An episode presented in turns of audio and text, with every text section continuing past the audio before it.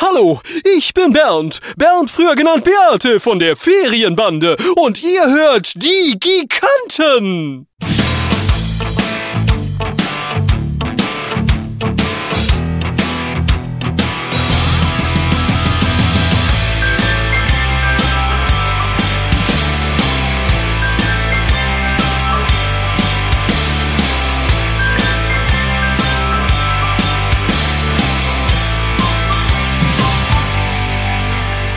Herzlich willkommen bei den Giganten Folge 10. Ein kleines Jubiläum. Dabei ist die neunte Folge ja erst ein paar Tage her. Was ist denn los?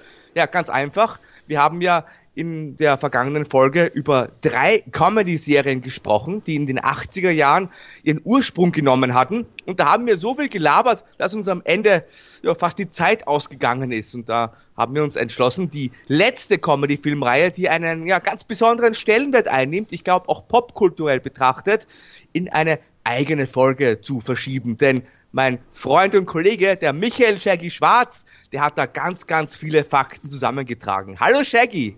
Hallo Markus, schön, dass wir wieder miteinander sprechen. Ja, die nur ein paar Tage vergangen, aber die letzte Folge war ja so lange, dass wir aufhören mussten. Wir wollten ja nicht, dass sich die nachfolgenden Podcasts auch noch zeitlich verschieben. Deshalb haben wir dann äh, ja passend aufgehört und bringen jetzt einfach die neue Folge, weil das ist tatsächlich etwas, wo ich mich richtig gut auskenne, wo ich glaube, dass es auch eine eigene Folge auch wert ist. Wir sprechen nämlich heute über die Trilogie Zurück in die Zukunft, Back to the Future. Und da bin ich ein Riesenfan. Tatsächlich, ich habe ihn jetzt einige Folgen nicht erwähnt, aber ich war im ersten Teil im Kino mit niemand geringerem als meinem Onkel Thomas. Ach, das ist ja auch schon lange her, der erste Teil. Ich muss ganz ehrlich sagen, als du mir auch verraten hast, Back to the Future ist eins von deinen Themen, die du gerne besprechen möchtest bei den Comedy-Filmreihen, da ist mir sofort diese Titelmusik durch den Kopf gegangen. Die finde ich total markant. Also ähnlich wie jetzt, keine Ahnung, Indiana Jones oder Star Wars ist irgendwie diese Back to the Future Musik erstens irgendwie ähnlich, diesen beiden genannten Musiken und irgendwie auch total ja, eingängig, so eine Art Ohrwurm. So, sie hat auch sowas Episches. Ich bin, ich bin ein großer Fan von dieser Titelmusik.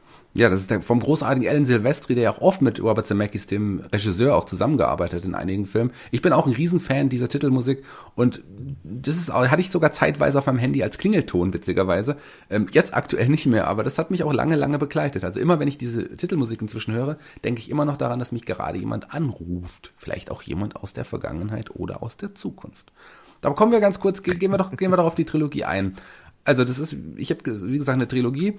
Ähm, der erste Film kam 1985 raus, produziert von unter anderem auch Robert Zemeckis mitproduziert, ähm, Neil, Neil Garten, Bob Gale, Bob Gale auch der Erfinder und auch jemand wie Steven Spielberg war in der Produktion beteiligt. Bob Gale hatte auch die Idee zu, diesem, zu dieser Filmreihe, die ursprünglich eigentlich sogar als ein Teil nur geplant war. Aber dazu kommen wir später nochmal. Er hatte ein altes Highschool-Jahrbuch seines Vaters gefunden, hat seinen Vater drin gesehen und dachte, boah, das sieht aber ganz schön uncool aus da auf dem Bild und hat sich dann gedacht, wenn ich in dieser Zeit gewesen wäre, hätte ich Bock gehabt, mit ihm befreundet zu sein? Und daraus entstand tatsächlich die Idee zu Zurück in die Zukunft. Ähm, re relativ schnell ist Robert Zemeckis ein guter Freund von Bob Gale und ein bekannter Autor, der zu dem Zeitpunkt allerdings noch kein so erfolgreicher Autor war, mit ins Boot geholt worden. Und beide haben dieses Drehbuch geschrieben und haben lange, lange versucht, das an verschiedene ähm, verschiedene Filmstudios zu bringen, aber keiner wollte das tatsächlich verfilmen. Auch Universal hat zuerst abgesagt. Columbia zum Beispiel wollte das Drehbuch nicht, weil Mitte der 80er, 1985, als der erste Film rauskam, hm, da waren in den Kinos, wenn man an Komödie gedacht hat, waren oft diese vulgären Komödien, wo es um Alkohol, Drogen, Sex ging und sowas. Die waren da Nein. auch sehr erfolgreich tatsächlich. Und das gab's halt in dem Film nicht. Und, und, und Columbia und viele andere Studios wollten tatsächlich erstmal genau sowas. Und das war denen nicht irgendwie hart genug. Und es gab insgesamt über 40 Absagen tatsächlich, bis sie dann letzten Endes noch ein Studio gefunden haben.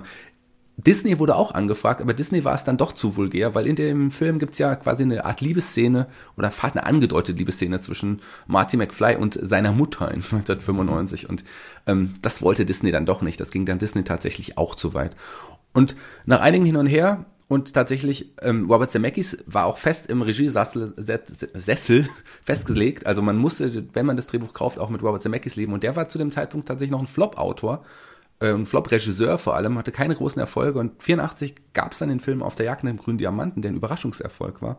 Und da glaubte dann Universal auch endgültig an den guten Zemeckis und dann das Drehbuch und hat ihn tatsächlich gesagt, okay, wir verfilmen das und Zemeckis kennen wir heute noch, der hat später noch Roger Rabbit verfilmt und natürlich Forrest Gump nicht oh ja. zu vergessen. Also der wurde dann noch ein richtig erfolgreicher Regisseur und auch gerade mit diesem Film hat der unglaublich viel Erfolg. Und wir haben gesagt, es gibt eine Trilogie. Ähm, gehen wir doch ein bisschen, werde ich erstmal ganz kurz erwähnen, was in den Filmen überhaupt passiert, bevor ich noch ein paar andere Facts quasi raushaue. Also 1985 kam der erste Film heraus. Ähm, der junge Marty McFly. Wenn du Zwischenfragen hast, Markus, rein, rein damit. Nee, ich lausche dir sehr, sehr gespannt.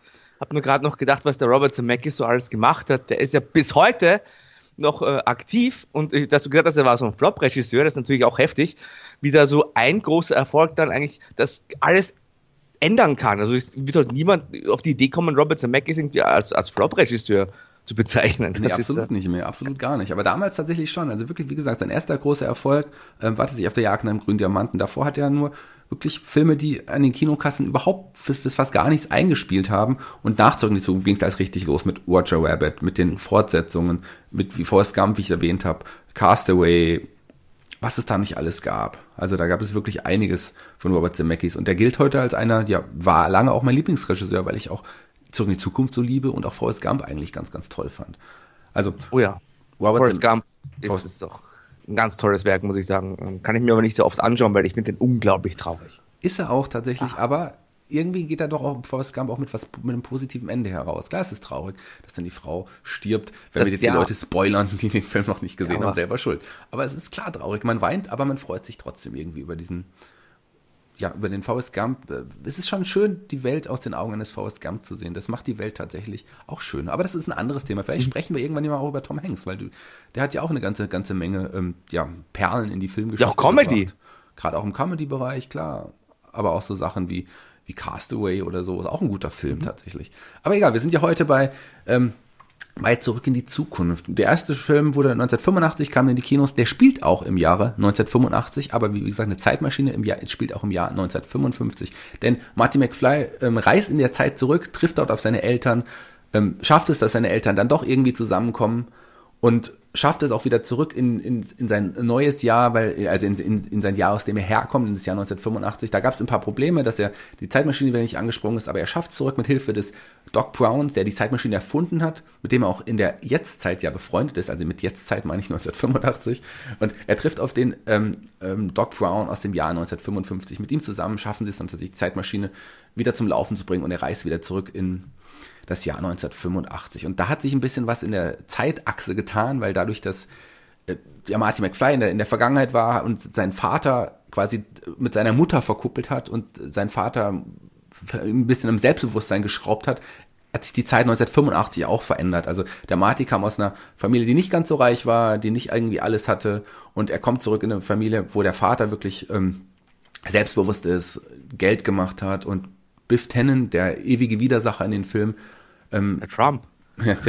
genau, die Anlehnung an Trump gibt es im zweiten Teil tatsächlich wirklich und die sehen sich ja auch sehr ähnlich, kann man sagen. Da können wir gleich auch nochmal drüber sprechen. Ähm, aber in dem Fall ist es so, dass Biff ja in der Ursprungszeit damals der Vorgesetzte war, der zumindest ähm, den Vater von Marty McFly ein bisschen rumgetriezt hat, also zurück in der Zeit, nach der veränderten Zeit, arbeitet er für ihn und wachst sogar die Autos, die vor der Tür stehen. Ja, das ist so kurz die Zusammenfassung des ersten Teils. Im zweiten Teil also der, Ende, der Film endet eigentlich tatsächlich und es sollte dann vorbei sein. Es gibt noch eine, eine, eine Szene am Ende, wo Doc Brown plötzlich mit dem fliegenden Auto kommt und sagt zu Marty und dessen Freundin, ähm, sagt, wir müssen noch zurück in die, äh, zurück in die Zukunft, um eure Kinder zu retten. Mit denen passiert was Schlimmes. Das sollte eigentlich äh, nur ein Witz sein. Der Film sollte eigentlich nicht fortgesetzt werden, aber es war ein Riesenerfolg an den Kassen.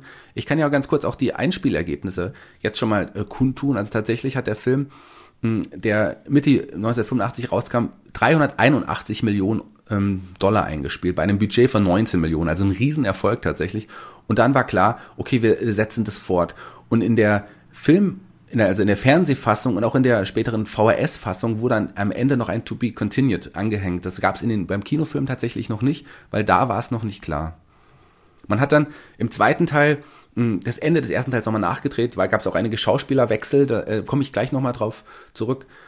Und der zweite Film handelt halt davon, dass Marty in die Zukunft äh, reist, zusammen mit seiner Freundin Lorraine und dem Doc Brown, um da halt, äh, ja, seiner Familie in der, aus der Zukunft so ein bisschen äh, zu retten, ähm, denkt, kauft sich dabei so ein Sportalmanach in, in einem 80er-Jahre-Shop übrigens, in, ähm, witzigerweise, in einem 80er-Jahre-Shop und ähm, reist dann wieder zurück in die Zeit, aber der Biff aus der Zeit kriegt das mit, kriegt diesen Almanach, gibt ähm, diesen Sportalmanach, wo Sportergebnisse drinstehen, übergibt ihn, ähm, klaut kurz das, das, das, ähm, ja, das Auto, den DeLorean, die Zeitmaschine und gibt ihm den Biff der Vergangenheit und der wird dann dadurch reich und als Marty dann am Ende wieder zurück in die eigentliche Jetztzeit 1985 ähm, zurückkommt, ist alles verändert. Ein Biff ist halt ein, ein Milliardär, dem irgendwie die Stadt gehört. Die Banden arbeiten für ihn und da ähnelt er tatsächlich optisch, du hast angesprochen, und auch von der Art einem Donald Trump, Markus. Ja, kann ich mich noch gut erinnern, also weil ich irgendwie da, diese Verbindung auch irgendwie dann getroffen habe und das ist vom Typ her sehr ähnlich und das finde ich ganz lustig, weil ist ja, passt ja auch irgendwie dann zurück in die Zukunft. Vielleicht hat ja der Robert Zemeckis auch damals tatsächlich so eine Zeitmaschine bestiegen und hat den Donald Trump schon erlebt und hat ihn dann rückwirkend vielleicht in den Film eingebaut. Ja, das, das, das kann gut sein. Also ähm, ich habe da leider nichts zu gefunden, aber es gibt eindeutig Parallelen, auch optisch, und ich kann, das kann ich schon vorstellen, dass er tatsächlich ähm, den als Vorbild genommen hat. Ähm, Im dritten Teil reiste Marty mit der Zeitmaschine in den Wilden Westen ins Jahr 1885, um tatsächlich ähm, Doc Brown zu retten, der dort ja gestrandet ist. Und er findet raus, dass er halt äh, kurze Zeit später wohl stirbt. Er, er bekommt einen Brief von Doc Brown und ähm, schaut sich das an, eine kurze Zeit später ähm, ist Doc Brown im Wilden Westen umgebracht worden und hat, deswegen will er zurück in die Zeit reisen, um ihn zu retten in dem Fall war es klar, dass, dass es auch einen Teil 3 geben würde, weil Teil 2 und 3 direkt anschließend gedreht wurden, also direkt miteinander gedreht wurden auch, so dass man sogar im Kino, ich war auch im zweiten Teil im Kino, auch mit meinem Onkel Thomas, im dritten leider war ich nicht mit ihm, aber im zweiten war ich auch nochmal mit ihm. Ähm, am Ende sieht man sogar schon, wie wieder dieses Tubing continuiert und ähm, man sieht schon Ausschnitte aus dem dritten Teil, die direkt an, also quasi ein Trailer direkt des dritten Teils am, am Ende des zweiten Teils dran. Der kam noch ein Jahr später in die Kinos. Ähm, und zu den Einspielergebnissen der beiden Filme ganz kurz, weil das ist auch gar nicht so wenig tatsächlich, ein bisschen weniger als der erste Teil, aber es hat sich auf jeden Fall auch noch gelohnt. Der äh, zweite Teil spielte 332 Millionen ein bei einem Budget von 40 Millionen und der dritte Teil spielte äh, 255 Millionen auch bei einem Budget von 40 Millionen. Mhm. Genau genommen hatte man ein Budget für 80 Millionen für die Filme. Man kann nicht genau sagen, wie viel jetzt quasi pro Film draufgegangen ist, aber man hat so grob gesagt, okay, 40 wahrscheinlich pro, pro Film. Und im, in dem Teil ist es so, ja, wie gesagt, er reist zurück in den Wilden Westen ähm, und rettet da Doc Brown. Am Ende wollen sie wieder zurückreisen. Die Zeitmaschine läuft natürlich wieder nicht. Immer, ist das so ein Running Gag, dass sie, dass sie immer versuchen, die Zeitmaschine zum Laufen zu bringen. Und dadurch, diesmal nutzen sie einen Zug, der die Zeitmaschine anschiebt, weil die Zeitmaschine muss immer auf eine bestimmte Geschwindigkeit kommen. Auf genau genommen muss sie auf 8 und, ich glaube 88, ähm, 88, wie heißt es in Amerika? Meilen Mile, per Stunde, äh, ja, genau. Meilen pro Stunde. Genau. Miles per Hour. Miles per Hour kommen quasi. Und dann kann sie erst in der Zeit reisen. Und das äh, schaffen sie dann natürlich auch. Und Marty reist äh, dann wieder zurück ins eigentliche Jahr, lässt Doc Brown aber zurück, der dann am Ende des Films mit einer mit einem Zeitreisezug nochmal ankommt und sagt, alles ist gut, er hat dann auch schon Kinder und sowas. Und so endet im Grunde die Trilogie. Und für mich war das einfach was, was ganz, ganz Besonderes. Ich habe das als Kind gesehen, mehrfach gesehen. Wie gesagt, das war auch mein allererster Kinofilm, in dem ich im Kino war. Von daher habe ich es immer noch ganz, ganz besonders in Erinnerung. Und ich schaue mir die Filme heute immer noch gerne an. Wie geht's denn bei dir? Wie verhält es sich bei dir, Markus? Ja, ich habe die auch äh, natürlich alle gesehen mehrfach. Äh, bin jetzt nicht so der Mega-Fan wie du, aber kann natürlich auch die große Qualität ähm, wertschätzen. Wobei ich schon sagen muss, also im dritten Teil war dann Onkel Thomas nicht der Einzige, der nicht ins Kino gegangen ist. Da ist, finde ich schon, der Abfall im Vergleich zu Teil 1 und auch Teil 2 vor allem, der ein Jahr vorher rauskam, äh, deutlich zu sehen. Ich glaube, wir haben jetzt die Jahreszahl noch nicht genannt. Der erste 85 hast du gesagt. Ich glaube, der zweite war dann vier Jahre später 89 und der dritte dann 19 90. Äh, glaubst du vielleicht, dass die beiden Filme zu eng beieinander waren, weil dann ja doch deutlich weniger im dritten Teil eingespielt wurde? Ja, deutlich nicht, aber schon, schon ein, ja, ein Viertel weniger, das ist schon richtig. Ähm, ja, fast 100 Millionen weniger. Ja, das ist ja ein Viertel. Von 332 auf 244, das ist fast ein Drittel weniger. Es ist schon weniger, ich kann auch deine Kritik verstehen. Der fällt auch ein bisschen ab in der Reihe, aber ich finde ihn qualitativ trotzdem noch gut und es macht mir auch immer noch Spaß, ihn zu schauen. Sicherlich ähm, ist der erste vielleicht, zumindest mein Geschmack her, der, der beste, der zweite vielleicht der intelligenteste Und der dritte fällt dann dadurch auch ein bisschen ab. Ganz klar, kann ich auch verstehen, aber tut dem irgendwie für mich zumindest gar keinen Abbruch. Also ich, ich mag alle drei Filme irgendwie gleich gerne, weil es gehört irgendwie zusammen. Das ist, ich weiß nicht wieso, wieso, aber ich kann für mich sagen, das ist für mich die beste Trilogie der Filmgeschichte. Da wirst du wahrscheinlich äh, auf jeden Fall widersprechen, Markus. Naja, klar, also da würde ich dir mit äh, Dark Knight Trilogie und natürlich der Original Star Wars Trilogie kommen, die mir beide doch besser gefallen, wenn ich ehrlich bin. Aber lass uns doch noch ein bisschen ja, zurück in die Vergangenheit in dem Fall gehen und nochmal die Filme so ein bisschen ja aufdröseln, sage ich mal. Ich kann mich noch erinnern, zurück in die Zukunft. So als kleines Kind hat der Titel ja für mich gar keinen Sinn gemacht. Ich habe das gar nicht verstanden. Ich dachte, es kann ja nur zurück in die Vergangenheit sein. Wie kann man zurück in die Zukunft reisen? Bis ich ihn dann das erste Mal gesehen habe. Natürlich nicht im Kino, da war ich ja 85. Da war ich noch fast gar nicht auf der Welt quasi. Dann also erst viele, viele Jahre später im Fernsehen gesehen. Und da habe ich dann endlich den Titel verstanden, den, der mir wirklich so als kleines Kind völlig vor Rätsel gestellt hat. Vielleicht war ich auch ein bisschen blöd, ich weiß es nicht. Ähm, nee. Also, vielleicht bist du es auch. Nein, Quatsch. Nein, war es doch nicht. Ja, man, offensichtlich. Es ist ein bisschen irritierend ähm, am Anfang, aber wenn man den Film kennt, ist es ja auch logisch. Dann ist der ähm, Titel auch logisch. Du hast die Zeitmaschine erwähnt. Ich finde, wir sollten ein bisschen über diese Zeitmaschine sprechen, denn das ist ja, wenn man so möchte, ja eines der coolsten Gefährte der Filmgeschichte. Also neben Kit und dem Batmobil, vielleicht gibt es natürlich noch den DeLorean, der ja bis heute ein riesengroßes Kultobjekt ist. Also gibt es ja auch diverse Nachbauten, die man bei Comic-Con sehen kann. Also dieses, dieser graue Wagen mit diesen Flügeltüren und jeder Menge ja, Technik, die aber wirklich so aussieht, als hätte die jetzt der Doc Brown in seiner Garage da reingebaut. Das ist natürlich wirklich ein riesengroßes Kultobjekt. Das ist geworden. ein großes Kultobjekt. Man kann das natürlich auch immer noch besichtigen, den DeLorean. Für den Film wurden übrigens fünf DeLoreans benutzt. Und ähm, der Doc Brown quasi ähm, ist ja auch, also man hat, lass mich ein bisschen ausholen, weil eigentlich sollte Gerne. tatsächlich, hatte man ursprünglich auch überlegt, bleiben wir erstmal bei den Autos. Dann, ich habe nämlich noch eine, eine andere Geschichte ähm, zu dem eigentlich, zu der eigentlichen Zeitmaschine, zu den ähm, Drehbuchsachen, äh, die später dann nicht mehr im Drehbuch, im aktuellen Drehbuch waren. Also das Auto, der DeLorean, den hat man ausgesucht, weil er einfach, man dachte, der passt zu Doc Brown. Der, äh, Doc Brown würde so ein Auto fahren.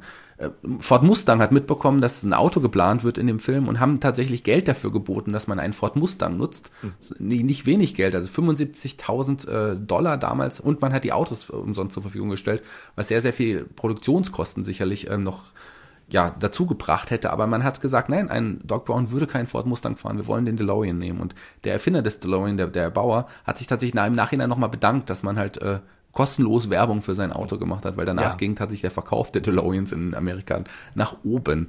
Das glaube ich. Ich meine, das, das hatte wirklich, ich glaube, der ähm, DeLorean DMC 12, den gab es ja wirklich und der sieht ja wirklich so aus wie im Film. Also oft hast du ja, ich habe jetzt Kit erwähnt oder auch die, die Batmobiles, ich meine, letzteres ist der Extremfall.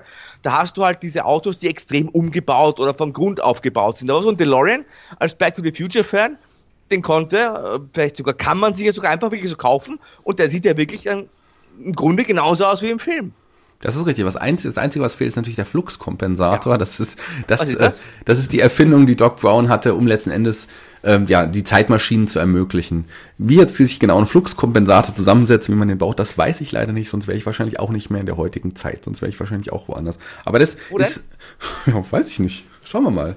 Ähm, Wahrscheinlich im Jahr 1955 in Hill Valley, in der großartigen Hill Valley Stadt. Aber lassen wir noch mal so ein paar Sachen eingehen, weil ähm, tatsächlich war ursprünglich gar kein Auto geplant für ähm, die Zeitmaschine, sondern ähm, ein Kühlschrank, der es ermöglicht, durch die Zeit zu reisen, mit Hilfe eines Lasers oder einer Atomexplosion. Also die Ursprungsidee war, dass Doc Brown, der in den Ursprungsdrehbüchern äh, sogar noch Professor Brown hieß, ähm, am Manhattan Project äh, mitgearbeitet hat, also diese Atombombenbau. Äh, und in der frühen Drehbuchversion war es so, dass die Atomexplosion Grund für die Zeitreise sein sollte. Und mit Hilfe eines Kühlschranks. Atomexplosion war den Produzenten dann letzten Endes dann doch zu teuer, weil man das immer wieder diese Atomexplosion zeigen müsste. Dann hat man sich letzten Endes tatsächlich dagegen entschieden. Und auch man hat sich gegen den Kühlschrank entschieden, weil man Angst hatte, dass Kinder, die den Film sehen, denken, oh, ich steige jetzt mal in den Kühlschrank und versuche in der Zeit zu reisen. Einer der heftig. Produ heftig, aber einer der Produzenten übrigens, mhm. wie gesagt, war ja Steven Spielberg, der fand die Idee mit dem Kühlschrank der Atomexplosion immer noch gut und hat das ja in einer kleinen Szene in Indiana Jones später auch nochmal benutzt. Also versteckt sich Indiana Jones in diesem Kühlschrank bei der Atomexplosion. Ich weiß nicht, ob du dich daran erinnerst. Nein, tatsächlich wusste ich auch nicht, dass das jetzt mit der Back to the Future Serie zusammenhängt. Finde ich aber ganz lustig. Gerade wenn du bedenkst, Back to the Future, da denkt halt jeder, also man denkt an, an drei Dinge, an Doc Brown, an Marty äh, McFly, also gerade Michael J. Fox, der das Gesicht dieser Serie ist, da kannst du sicher auch nochmal gleich was dazu erzählen. Und aber eben dieses Auto. Und wenn du mir jetzt erzählst, das Auto wäre eigentlich das mehr ein Zufallsprodukt, das ist eigentlich dann schon wirklich äh, ein, ein Glücksfall, sag ich mal. Ein, ein ja, ein, ein Glücksfall des Schicksals, sag ich mal, weil ich glaube schon, dass dieses coole Auto auch viel dazu beigetragen hat, dass es gerade auch bei den Kids so beliebt wurde, diese ganze Filmserie. Auf jeden Fall. Das Auto ist eine sehr wichtige Rolle. Ich hatte es auch als Modellauto, eines der wenigen Modelle, die ich quasi hatte. Das hatte ich lange. Das habe ich auch noch irgendwo. Ich muss mal schauen, wo es ist. Ich habe natürlich nichts entsorgt oder verschenkt oder weggeworfen. Von daher, das Auto ist ein wichtiger Teil, wäre auch ein wichtiger Teil, den du erwähnt hast, sind natürlich die beiden Hauptdarsteller. Ähm, äh, Doc Brown, Doc Emmett Brown sollte ursprünglich tatsächlich auch nicht von Christopher Lloyd gespielt werden. Da waren andere äh, Leute noch in, in ja, über die man geredet hatte. Ähm, Dudley Moore zum Beispiel, John Lithgow, den man auch kennt, aus Hintermond gleich links, oder Jeff Goldblum, sogar James Woods waren ursprünglich auch mal in, in der engeren, ähm, engeren Wahl, aber letzten Endes hat man sich doch dann relativ schnell für Christopher Lloyd entschieden, was natürlich ein Glücksgriff ist. Also ähm, Robert Zemeckis hat auch öfters dann noch mit Christopher Lloyd zusammengearbeitet, unter anderem bei Roger Rabbit und so weiter. Mhm. Was wäre ähm, zurück in die Zukunft ohne, ja. ohne ohne Christopher Lloyd, ohne Doc Brown in dieser Rolle. Niemand spielt den zerstreuten Professor besser als Christopher Lloyd, muss man ganz ehrlich sagen. Das passt einfach ideal in diese Rolle, finde ich. Also optisch und auch vom Schauspielerischen her.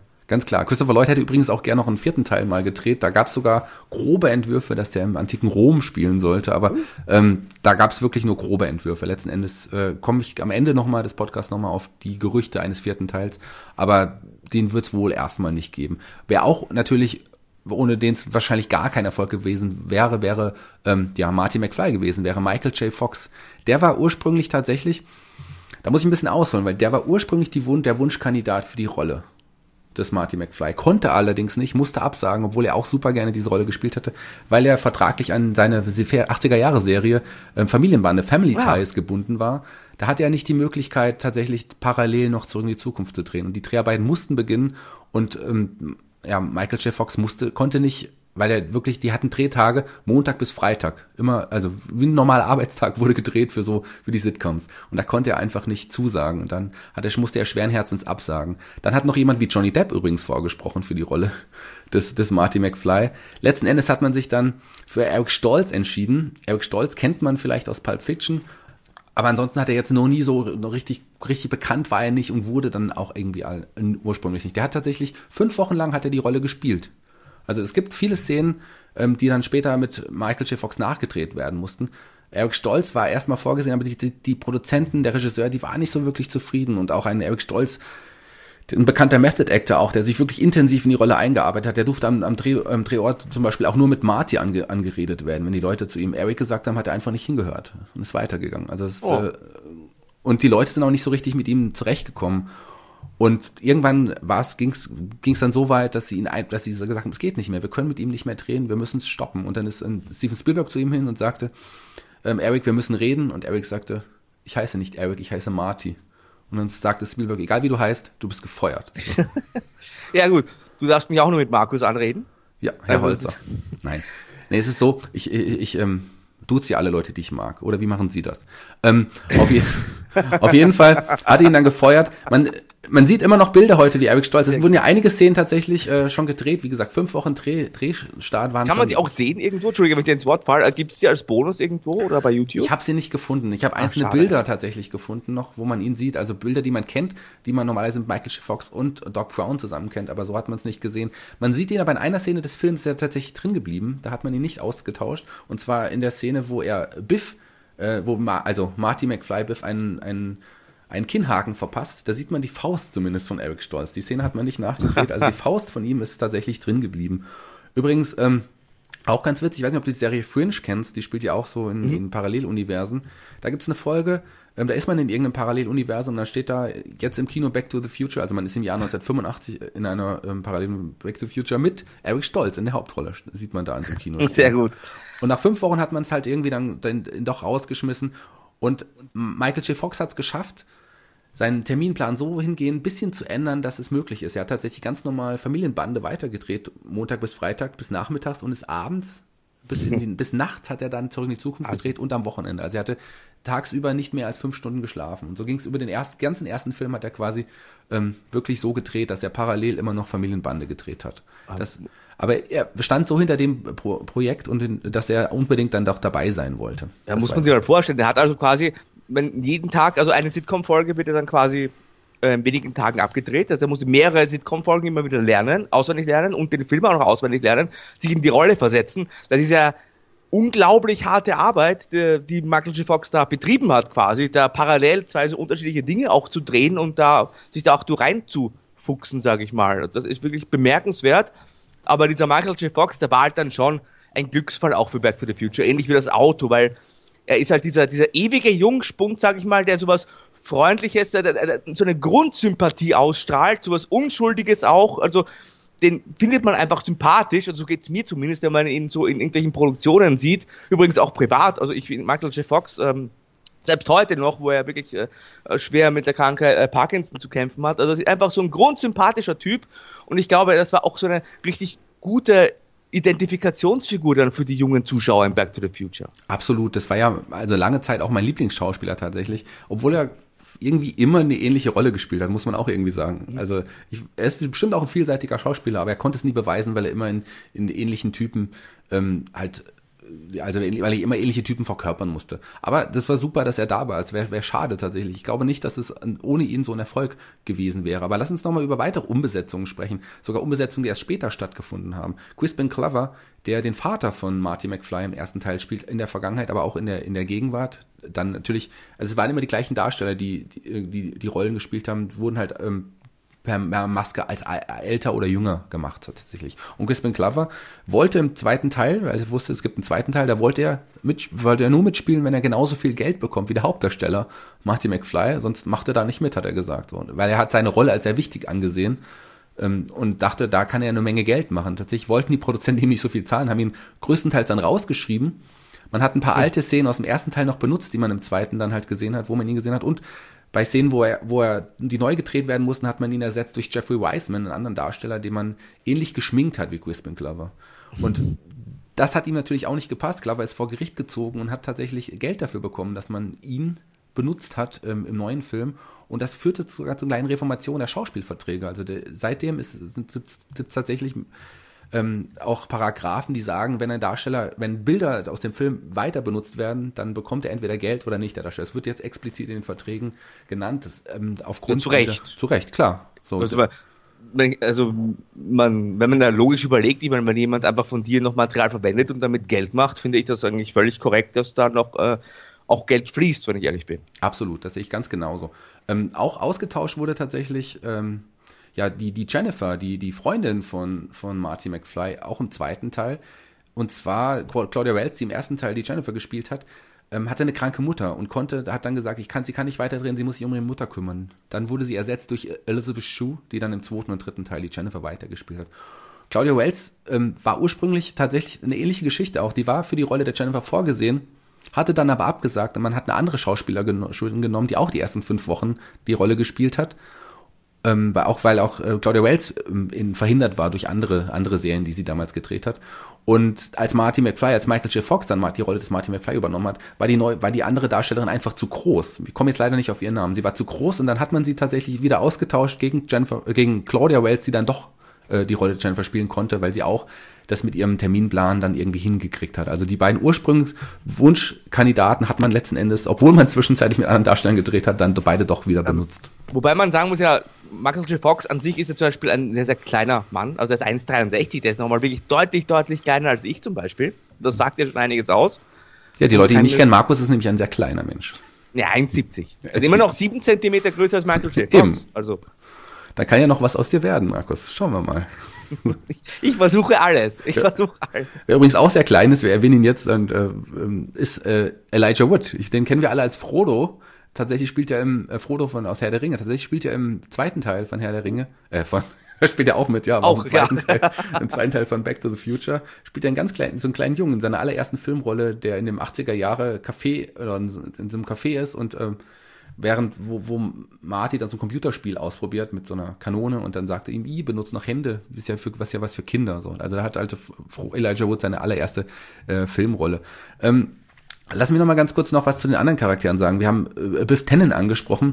Der Name ähm, Tannen, den tatsächlich ein kleiner Insider.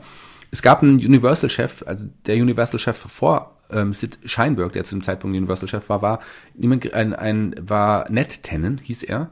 Und der hat damals schon ein Drehbuch abgelehnt von The Mackies und Gail, aber sehr unfreundlich abgelehnt zu dem Film I Wanna Hold Your Hand. Den, den wollte er nicht und war wirklich sehr pissig zu den beiden. Und dann, deswegen haben sie Biff Tannen nach Ned Tannen genannt, auch ganz witzig. Und der neue Universal-Chef, der zu dem Zeitpunkt der Dreharbeiten Chef war, ähm, Sid Sheinberg, hat ein paar Änderungen tatsächlich eingebracht in den Film am Drehbuch, die ihm nicht so gepasst haben. Und zwar wollte er, äh, hat er aus Professor Brown, das war seine Idee, Doc Brown gemacht, weil er meinte, Doc Brown passt besser als ein Professor Brown. Und ursprünglich war in dem Drehbuch auch der Hund Einstein von ähm, von, von Brown, der war gar nicht, ich weiß nicht, ob du dich an den erinnerst, der wird ja auch einmal kurz durch die Zeit geschickt, ganz am Anfang. Der war ursprünglich gar nicht als Hund gedacht, sondern es sollte eigentlich ein Schimpanse sein und mit dem Namen Chimp. Aber Sid Sheinberg machte aus Chimp tatsächlich den Hund Einstein. Eine andere Idee, die Sid Sheinberg auch hatte, um ein Drehbuch zu ändern, er wollte den Titel des Films ändern. Es ist ja so, dass, ähm, ich weiß nicht, wie gut du dich an den ersten Teil erinnerst, Marty McFly trifft auf seinen Vater nachts, zieht sich vorher so, so ein, ja, so ein Schutzanzug an und hat ähm, so Eddie Van Halen Kassette dabei und will dem Vater halt irgendwie sagen, kommt aus einer anderen Zeit, aus einem anderen Ort und nennt sich Darth Vader vom Planeten Vulkan.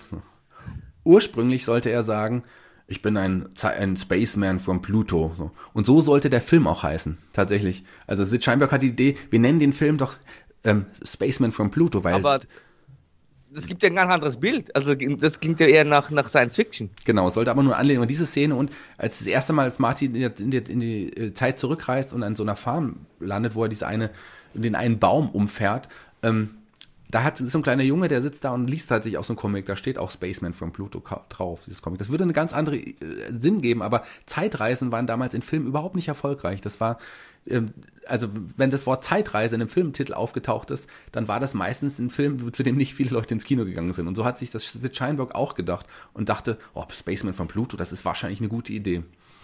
Da kam aber Steven Spielberg wieder ins, ins Boot und hat ähm, dem, ähm, dem Universal-Chef eine Nachricht geschickt und meinte, wir haben das gelesen, dass du den Titel Spaceman from Pluto nennen wolltest. Wir haben herzlich gelacht. Danke für diesen schönen Witz. und Sid Scheinberg war dann, glaube ich, so irritiert und, und, und ähm, ja, hat voller Scham, dass er dann gar nicht mehr darüber geredet hat, dass er das ernst gemeint hatte. Und so wurde tatsächlich dann der Name Zurück in die Zukunft beibelassen. So, so Geschichten gibt es.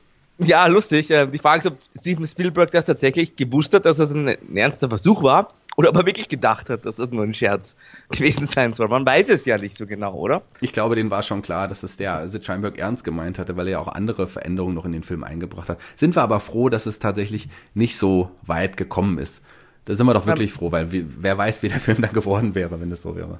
Was ja aus heutiger Sicht auch ganz interessant ist, sind ja die Szenen, die damals quasi in der Zukunft gespielt haben was ja aus unserer Sicht wieder die Vergangenheit ist inzwischen und was, wie man sich damals die Zukunft vorgestellt hat und ja, was davon eigentlich realisiert wurde. Also eigentlich fast gar nichts, oder? Also nicht in der Art, wie man sich das vorgestellt hat, weil damals irgendwie alles mit einem Zweier vorne, in den 80er Jahren dachte man ja, die wildesten Dinge, die da passieren würden, aber ist ja gar nicht so gekommen. Naja, vieles tatsächlich, ähm, müsstest, du müsstest dir nochmal anschauen, genau anschauen, weil vieles davon ist tatsächlich, äh, tatsächlich? passiert. Ja, das, also würde fast sagen, fast mehr als, als, als das Gegenteil. Also fast Also- mehr davon ist passiert, als dass es nicht passiert ist. Also gut, es gibt keine fliegenden Autos, so, die, die gibt es nicht. Ähm, aber sowas wie Flachbildschirme, die gab es ja 85 noch gar nicht. Da hatte man auch gar nicht die Idee. Die werden in dem Film, Film benutzt in, der, in dem zweiten Teil. Oder auch ähm, diese, ja, die Überwachungskameras überall, allgegenwärtige Überwachung der Leute, das würde auch im zweiten Teil angesprochen. Oder Videotelefonie. Wie, das gibt's ja heute wie Skype und, und so weiter. Das gab's damals auch alles noch Skype, nicht. was ist das? Skype. Sagt mir nix. Ähm, selbstbedienende Schuhe gibt es auch zum Beispiel nicht oder auch so ein fliegendes oder schwebendes Hoverboard. N doch, also es gibt tatsächlich Nein. schon Prototypen des Hoverboards, die aber nur auf einer bestimmten Strecke funktionieren. Die kannst du nicht überall nutzen, aber ähm, es wurde sowas nachgebaut tatsächlich. Es gab auch übrigens zum Geburtstag, zum 30. Geburtstag 20, ähm, 2015 gab es auch einen Werbespot über Hoverboards. Die gibt es natürlich noch nicht, aber es gibt, einen- es gibt einen Park, wo man mit so Hoverboards fahren kann. Also man kann sich mal an einer bestimmten Strecke halten, aber da funktioniert das. Und es ist wohl auch nur noch eine Frage der Zeit, bis man es vielleicht irgendwo anders auch noch kann. Aber was ist definitiv, äh, was ich viel krasser finde, ist, dass man im 2015 in dem Film ja das Internet gar nicht so nutzt, sondern wie man sich da Nachrichten schreibt, sind Faxe. So, und das, ja. Faxe gab es zwischenzeitlich, aber die sind in ja, 2015 nicht mehr ganz so aktuell gewesen. Ja, wenn du nicht gerade ein Bundesliga-Club bist, der am letzten Transfertag noch irgendwie einen Spieler registrieren muss, da sind nämlich die Faxe nach wie vor sehr wichtig. da sind die Faxe, aber, ja, das stimmt. Ich finde es halt immer krass, wenn man sich auch generell so Filme auch in den 80ern anschaut oder ja, auch aus den 90ern teilweise, die halt irgendwie nach dem Jahr 2000 oder 2010 spielen, oder Blade Runner ist ja auch so eine Sache. Also irgendwie alles, was so den Zweier vorne hatte, da hat man sich entweder die tollsten oder die furchtbarsten Dinge ausgemalt. Das ist richtig. Und Nike, die Schuhe hast du angesprochen. Nike hat übrigens 2015 diese Schuhe auch in der limitierten Variante rausgebracht. Die gab es, glaube ich, nur 2000 Mal oder so. Hast du die? Ich habe die leider nicht, nein. Hätte ich mir jetzt tatsächlich gedacht, dass du dir da so ein Exemplar gesichert hast als, als Mega-Fan. Wäre geil gewesen. Was man im zweiten Teil, wenn wir jetzt eh gerade dabei sind, auch äh, sieht, ist, ähm, als Marty da auf dem Marktplatz steht, ähm, da äh, wird er von so einem ja, 3D-Hai angegriffen. Und das ist eine Kinowerbung für den Film ähm, Jaws 19, also der weiße Hai Teil 19. Und daneben steht der Regisseur Max oder Max Spielberg. Das ist tatsächlich der Sohn von Steven Spielberg, der aber leider im Jahr 2015, ja, der Weiße Ei 19 nicht gedreht hat. Tatsächlich gab es da ja eigentlich keinen richtigen Fortsetzung. Naja, aber es gibt ja eine Million andere Hai-Filme inzwischen. Also vielleicht hat man ja auch da äh, Sharktopus und diese ganzen Dinge einfach schon mal vorweggenommen quasi. Vielleicht ist es so. Aber ähm, ja, Max Spielberg kennt man auch. Ich glaube, er ist ja nicht auch, hat ja nicht auch Comic, äh, Comic-Autor bei einigen Sachen, hat auch ein bisschen im Filmbiss gearbeitet, aber ist jetzt kein großer Regisseur, kein bekannter Regisseur gewesen. Wo wir gerade die Hoverboards angesprochen hatten. Mhm. Ähm, Michael J. Fox war kein großer Skateboarder, hat aber Unterricht bekommen extra vom Skateboarden. Nicht wie irrtümlich oft berichtet wird, dass es Tony Hawk war, der ein junger Tony Hawk, sondern es war der schwedische ähm, ja, Skateboard-Profi Per Berlinder, der ihn, der ihn tatsächlich beigebracht hat, wie man Skateboard fährt. Gleichzeitig, es gibt ja so ein paar Running Gags, die immer wieder auftauchen in den, in den Folgen. Zum Beispiel ähm, dieser Skateboard-Verfolgung, wo sich Marty dann im Skateboard auf dem Hoverboard an so Autos hängt und dann von Biff und seiner Crew verfolgt wird. Ähm, für die Ausstrahlung in Australien wurde extra ein, ein, Trailer gedreht, der vor dem Film gezeigt wurde, in dem ein Michael J. Fox sagt, liebe Kinder, macht das bitte nicht nach, hängt euch nicht an Autos. Denn, denn das ist gefährlich. Tatsächlich ja, gab es auch bei hätte man den Kühlschrank ja auch machen können. Genau. Hätte man einen Kühlschrank nehmen können. Steigt Gut, bitte nicht in den Kühlschrank. Aber so kleine Kinder, ich weiß nicht, die fahren ja noch nicht Skateboard, aber die können, wenn sie das sehen, können sie denken, okay, ich steige mal in so einen, in so einen Kühlschrank rein. Und tatsächlich gab es ja auch ähm, im zweiten Teil gab es diese Hoverboard-Verfolgung und die Stuntfrau, die da auf dem, die da quasi mit involviert war, hat sich bei den Dreharbeiten schwer verletzt, ist gegen eine Wand oder gegen eine Säule geknallt und dann auf den Boden geknallt. Die, Fra die Szene sieht man übrigens noch im Film. Wenn man genau hinschaut, sieht man, wie die Frau auf den Boden knallt und gegen die Wand, weil ähm, man hat diese Szene nur einmal gedreht. Ist und das, ich habe es nicht mehr im Kopf, wenn ich ehrlich bin, äh, ist das trotzdem ein bisschen lustig, wenn man das sieht, oder ist das dann. Man, man sieht nur, wenn man es ja. weiß, wenn man genau hinschaut. Also ich glaube auch nur so im Spiegel so ein bisschen, oder im Fenster spiegelt sich das so, da sieht man, wie sie auf dem Boden aufkommt. Also tatsächlich ist es nicht wirklich so witzig. Aber naja, andere, andere ähm, Insider, ähm, also als was auch ein Running Gag ist, Marty wacht, also wird dann immer kurz bewusstlos, wacht auf bei seiner Mutter und dann oder bei irgendeiner Verwandten und dann sagt er immer, oh, ich habe geträumt, ich wäre in der Zeit gereist und dann sagt sie immer, nein, du bist wohlbehalten im Jahr 1955 und dann schreckt er so hoch. Und er trägt übrigens in dieser, in dieser Szene im ersten Teil zumindest eine Calvin Klein Unterhose und deswegen wird er auch, ähm, auch Calvin Klein von der Mutter genannt, weil sie dachte, das ist sein Name, der darauf, der darauf ist. ja, ich erinnere das ist aber übrigens eigentlich nur in der deutschen und amerikanischen Fassung. In vielen Ländern wurde das geändert, weil Kevin Klein tatsächlich die Marke noch nicht so bekannt war. Und man sieht es ja, glaube ich, nicht richtig im Film. Es wird nur, es wird nur ausgesprochen. Deswegen heißt er zum Beispiel, in Italien heißt, wird er Levi's Strauss genannt oder in, oder in Frankreich Pierre Cardin. Also, ähm, denn der Name Calvin Klein war nicht so bekannt. Von daher hat aber man Klein, ein bisschen in. Klein passt halt am besten zu Michael J. Fox, ne? Das ist richtig. ist so. Gott, furchtbar. Und im dritten Teil wird er übrigens, äh, nimmt er ja den Namen Clint Eastwood an. Weil die reden ja, beiden reden ja auch über Clint Eastwood, also Doc und, und Marty reden über Clint Eastwood und als er dann im Western ist, äh, in der Westernzeit ist, nennt er sich auch tatsächlich Clint Eastwood. Eine kleine Reminiszenz an den Schauspieler, der auch sein Okay dafür gegeben hat. Und ähm, ja, auch man sieht auch an Filmplakate im Jahr 1955 von Clint Eastwood in seinen allerersten Filmen und sowas. Also tatsächlich wird auch Clint Eastwood des Öfteren genannt. Wer auch im ersten Teil angesprochen wird, ich weiß nicht, ob du dich daran erinnerst, ist Ronald Reagan. Weil Doc Brown ist natürlich am Anfang noch nicht überzeugt, dass Marty, der ihn jetzt da plötzlich auf so aus der Zukunft kommt und fragt, wer ist denn im 19. Jahr, im Jahr 1985 Präsident? Und dann sagt ähm, Marty, ja, es ist Ronald Reagan. Und was? Ronald Reagan, der Schauspieler. So, und das, das hat er ihm halt nicht geglaubt. Wer ist Vizepräsident? Joey Lewis oder was? Auf jeden Fall fand, Ja. hatte, hatte man auch da Ronald Reagan vorher gefragt, der zu dem Zeitpunkt der Präsident war. Der war, fand die Szene so gut, dass er sogar ins Kino gegangen ist bei der Premiere und ähm, den Film hat anhalten lassen, nochmal zurückspulen lassen, um die Szene nochmal zu schauen. Ich will jetzt auch nicht politisch werden, aber stell dir mal vor, du reist jetzt ins Jahr 2005 und erzählst dem Shaggy Schwarz von 2005, wer jetzt US-Präsident ist. Ja. Donald Trump, der Genau. Reality-Star und, und Unternehmer.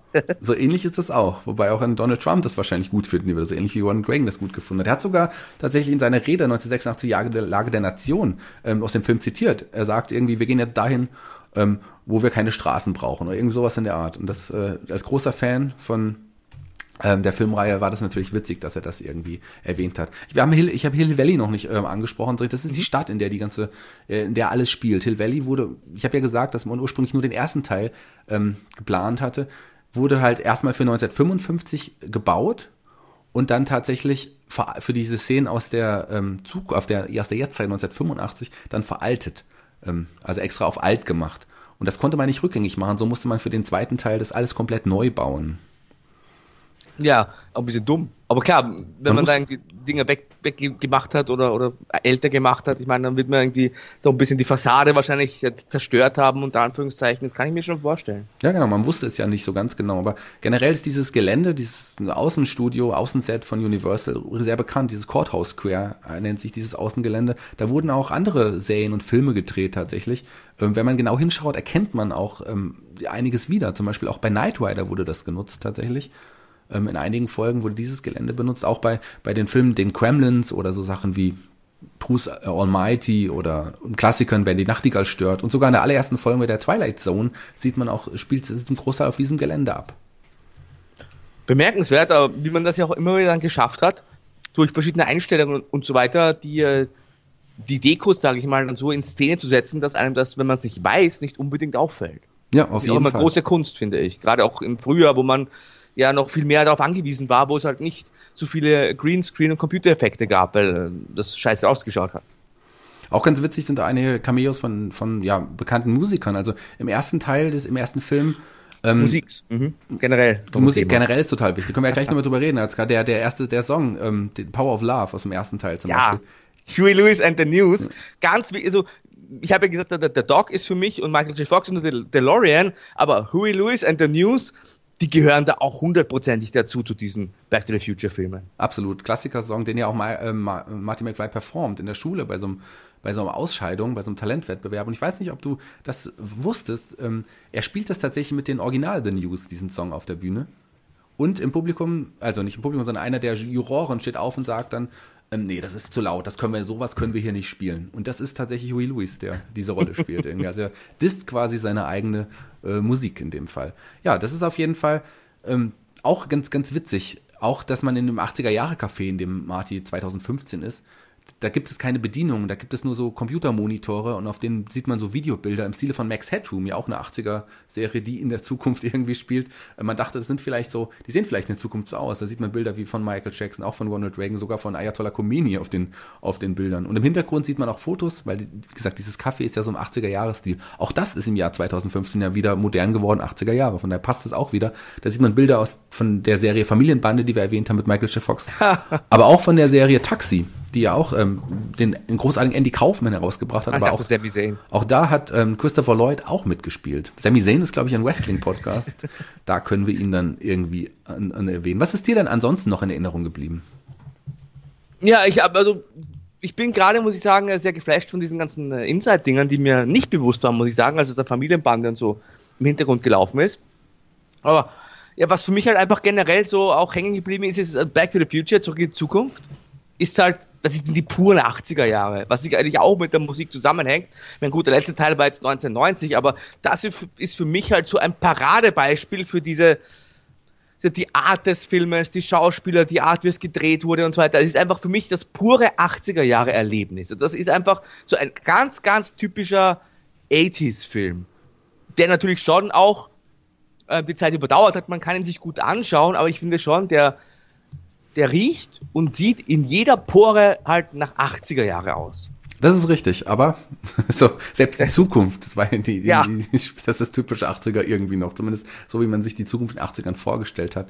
Ähm, ich würde gerne nochmal über Watcher Rabbit reden. Das ist dann die, der Film tatsächlich nachzug in die Zukunft gewesen. Und ähm, ja, Robert Zemeckis, den er, den Robert Zemeckis gedreht hat, der hat tatsächlich auch zurück in die Zukunft genutzt, um äh, Watcher Rabbit ein bisschen noch zu promoten. Man sieht zum Beispiel in dem zweiten Teil, da gibt's der, der, dieses auch so ein so ein, ja, so ein Antiquitätenladen, in dem äh, Marty McFly diesen Sportalmanach, diese Sportergebniszeitschrift kauft.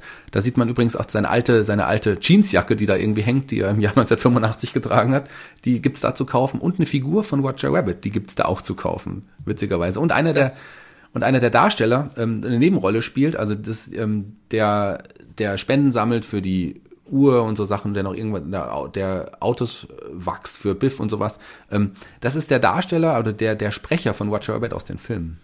Was natürlich auch sehr interessant ist, weil Roger Rabbit war ja eine Disney-Produktion und äh, Back to the Future war eine Universal-Produktion, dass man hier quasi das äh, erlaubt hat. Das wäre heutzutage, glaube ich, auch äh, viel schwieriger umzusetzen, da einfach so ein, von einem anderen Filmstudio eine Figur einzusetzen und zu bewerben. Genau, aber da war es ja mit den Rechten auch noch ein bisschen anders. Da haben sich die Filmemacher und, und Produzenten und Autoren oft auch die Rechte, ja, äh, die, die, die waren die Inhaber der Rechte. Hier verhält es sich zum Beispiel bei Zurück in Zukunft auch so. Ähm, es gibt ja immer wieder Gerüchte, dass es einen vierten Teil gab oder geben soll. Also aktueller Stand ist, dass der wohl überhaupt nicht geplant ist. Bob Gale und, und Robert Zemeckis sagen, nee, das wollen sie nicht machen und sie sind wirklich die alleinigen Rechteinhaber. Also man, es wird kein Sequel geben, ohne dass die beiden ihr okay geben oder dass einer von den beiden tot ist und jemand anderes Ja. seine Rechte erbt. So lange wird es tatsächlich kein Ich- Sequel oder Prequel oder was auch immer geben. Ich habe da mal ein Interview tatsächlich gelesen mit Robert Zemeckis, der meinte auch, also Remake schon gar nicht und Sequel würde es nur mit Michael J. Fox geben und da der aber diese Rolle heute nicht mehr äh, spielen könnte, ist das eigentlich vom Tisch. Also das war jetzt, äh, so habe ich zumindest gelesen, dass das daran auch scheitert. Ja, das ist, wird wahrscheinlich auf jeden Fall auch so sein. Was es aber tatsächlich als ja, Sequel oder Fortsetzung gab, ähm, war ja die Zeichentrickserie. Ich weiß nicht, ob du von der Zeichentrickserie ja. schon mal gehört hast. ist auch typisch 80er Jahre, ne? da hat es wirklich zu allen großen Filmen, wir haben sie auch erwähnt, zum Beispiel Police Academy und so weiter, da war das irgendwie üblich. Karate Kid gab es ja auch einen Cartoon zum Beispiel, da hat man wirklich zu jedem dieser großen Filmerfolge oder zu vielen dieser großen Filmerfolge, nicht übertreiben, aber so ein Cartoon gebracht. Das ist irgendwie, war das so, so Hand in Hand quasi. Ich habe den Cartoon leider nie gesehen. Also er wurde in den 80ern geplant, aber ausgestrahlt wurde er 91 und 92 tatsächlich auf CBS. Ähm, das, also auch, es gab da auch andere Stimmen. Es war nicht die Original, teilweise zumindest. Mary Steenburgen hat sich schon sehr, also Clara Brown, also die spätere Frau, hat sich schon selber gesprochen, aber ansonsten ähm, Marty McFly hat, also äh, Michael J. Fox hat sich nicht selber gesprochen und Christopher Lloyd hat sich zwar nicht als Zeichentrickfigur gesprochen, aber der tauchte in der Zeichentrickserie auch aus, auf. Es gab tatsächlich so ähm, immer so kleine Sequenzen, Genau. wo man den Originalschauspieler gesehen hat und da ähm, hat man ihn dann auch gesehen. Die Serie drehte sich auch eher um, um, um Doc Brown und, und, und seine Frau und seine Kinder. Also klar hat man Marty McFly und, und Jennifer und äh, Biff auch des Öfteren noch gesehen, aber die spielten nicht in jeder Folge mit. Aber in jeder Folge spielte auf jeden Fall ein Doc Brown mit. Ansonsten habe ich die Serie nie wirklich gesehen. Es gab ähm, zwei Staffeln mit je 13 Episoden wurde dann aber auch ähm, tatsächlich wieder wieder gecancelt nach der zweiten Staffel und ist in Deutschland so nie ausgestrahlt worden.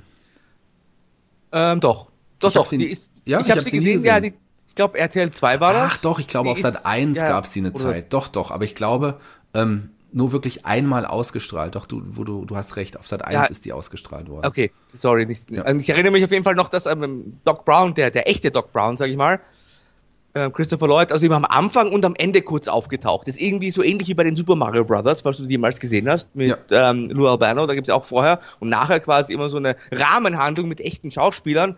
Äh, so hat man das auch bei Back to the Future damals gemacht. Und ich weiß noch, dass ganz interessant ist, dass das die erste Produktion der Universal Cartoon Studios war. Also da hat man sich quasi gleich den damals noch immer großen Franchise vorgenommen, aber ich muss ganz ehrlich sagen, mich hat diese Serie nicht so überzeugt. Gerade weil halt Back to the Future auch so sehr, meiner Meinung nach, von den Darstellern gelebt hat. Absolut. Mich hat die Serie, also ich habe wie gesagt nur ein paar Folgen damals gesehen. Ich kann mich so richtig nicht mehr erinnern. Von daher ist es auch nicht so in meinem Kopf geblieben. Von da würde ich sagen, dass es mir auch nicht so richtig zugesagt hat, weil die die Filmreihe ist wirklich für mich so das Nonplusultra und das ist auch heute. Ich schaue es heute immer noch gerne. Ich habe jetzt gerade auch wieder voll Lust bekommen, tatsächlich noch mal ein paar Folgen zu schauen, ähm, also ein paar Filme zu schauen. Aber schauen wir mal. Auf jeden Fall, ähm, hast du noch irgendwas, was dir einfällt, was du noch Ja, in ja. die Zukunft Also natürlich gab es dann auch Comics, ist ja immer so, gibt ja immer, wenn es einen Cartoon gibt, gibt es auch Comics. Die haben aber dann eben in dieser Cartoon-Welt gespielt, waren aber nicht sonderlich erfolgreich. Ich glaube, da gab es auch nur sieben Ausgaben.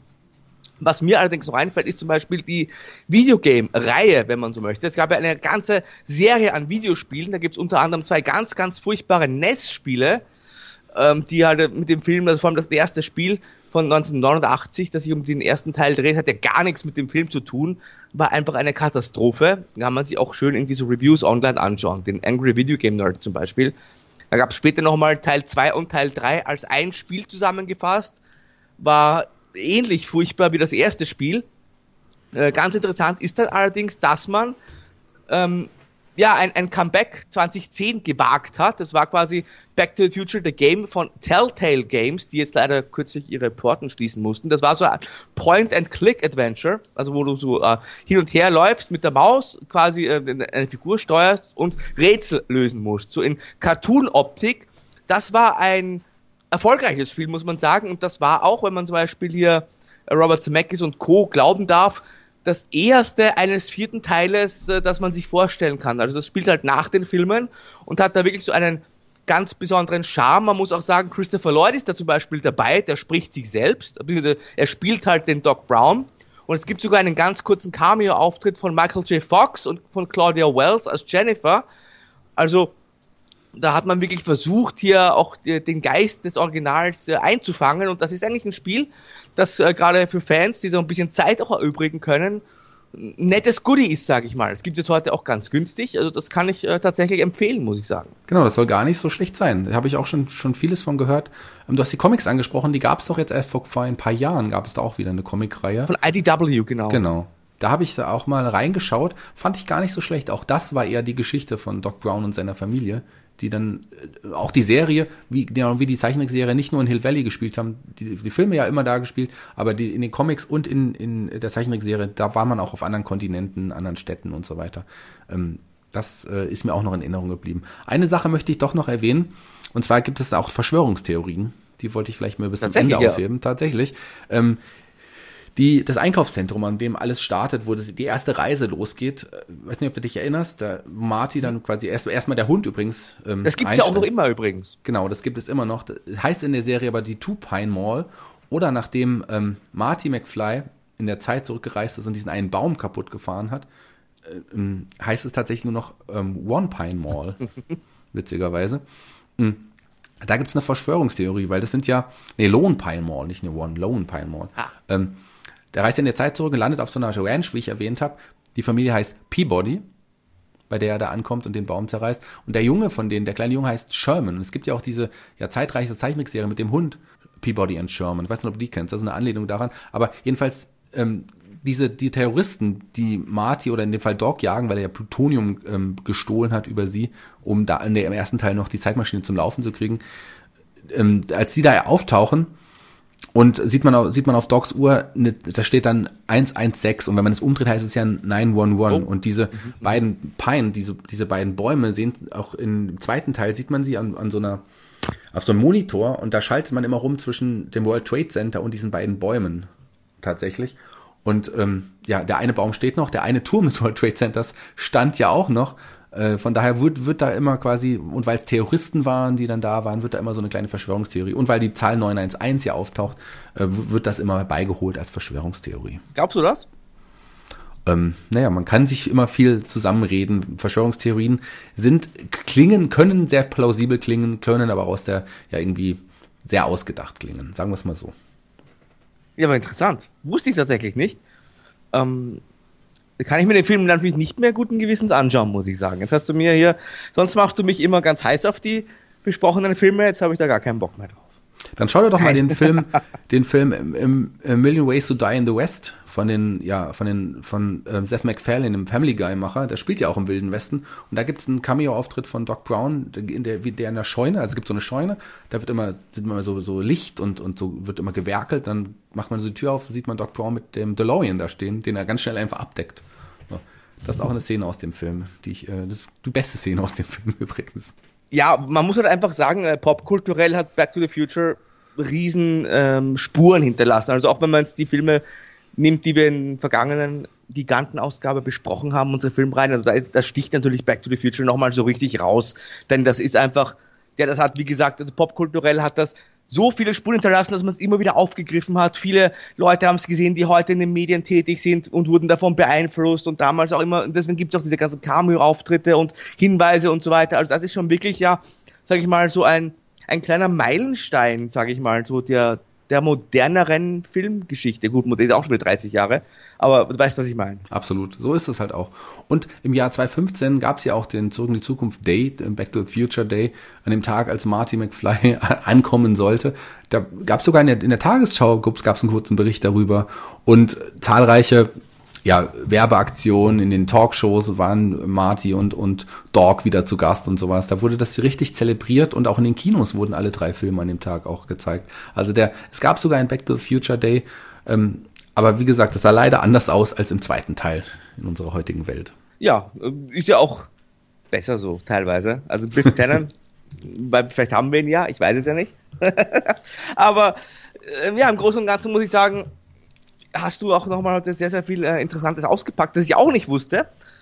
Und ich, ich bin schon ganz gespannt, mir tatsächlich jetzt nochmal äh, die Filme anzuschauen, mit dem Hintergrundwissen, dass du mir da auch vermittelt hast und uns. Gerade auch diese, diese Stuntfrau, die da, die da hinfällt oder gegen, dagegen knallt, sag ich mal, das möchte ich schon nochmal jetzt sehen.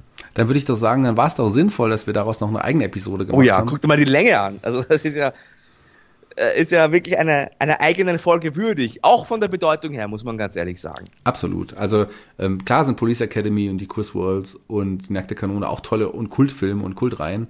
Aber von der Popkulturbedeutung, wie du es gesagt hast, steht natürlich Zurück in die Zukunft weit über denen.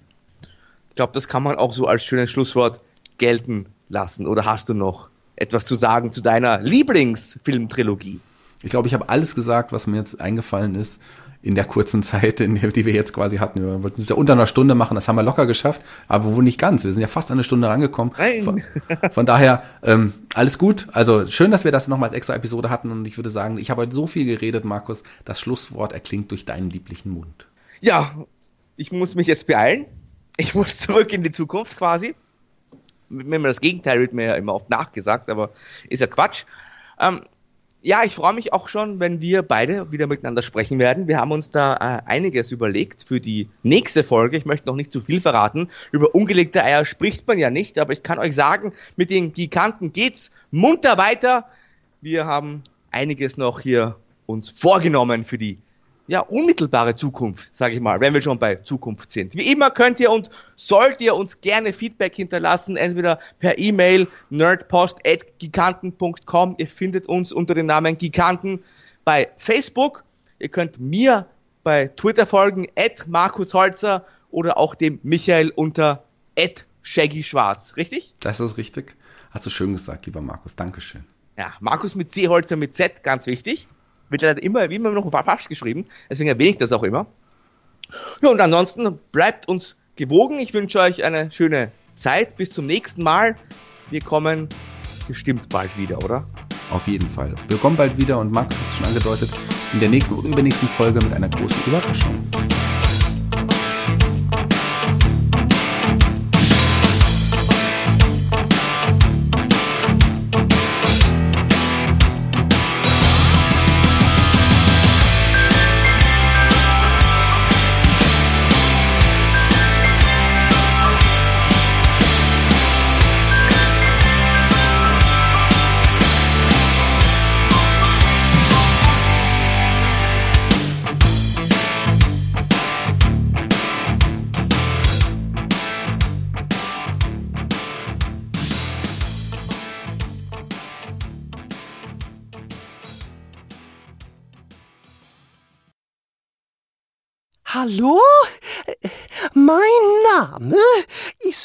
Ist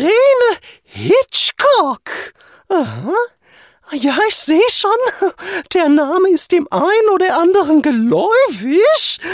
Ja, richtig.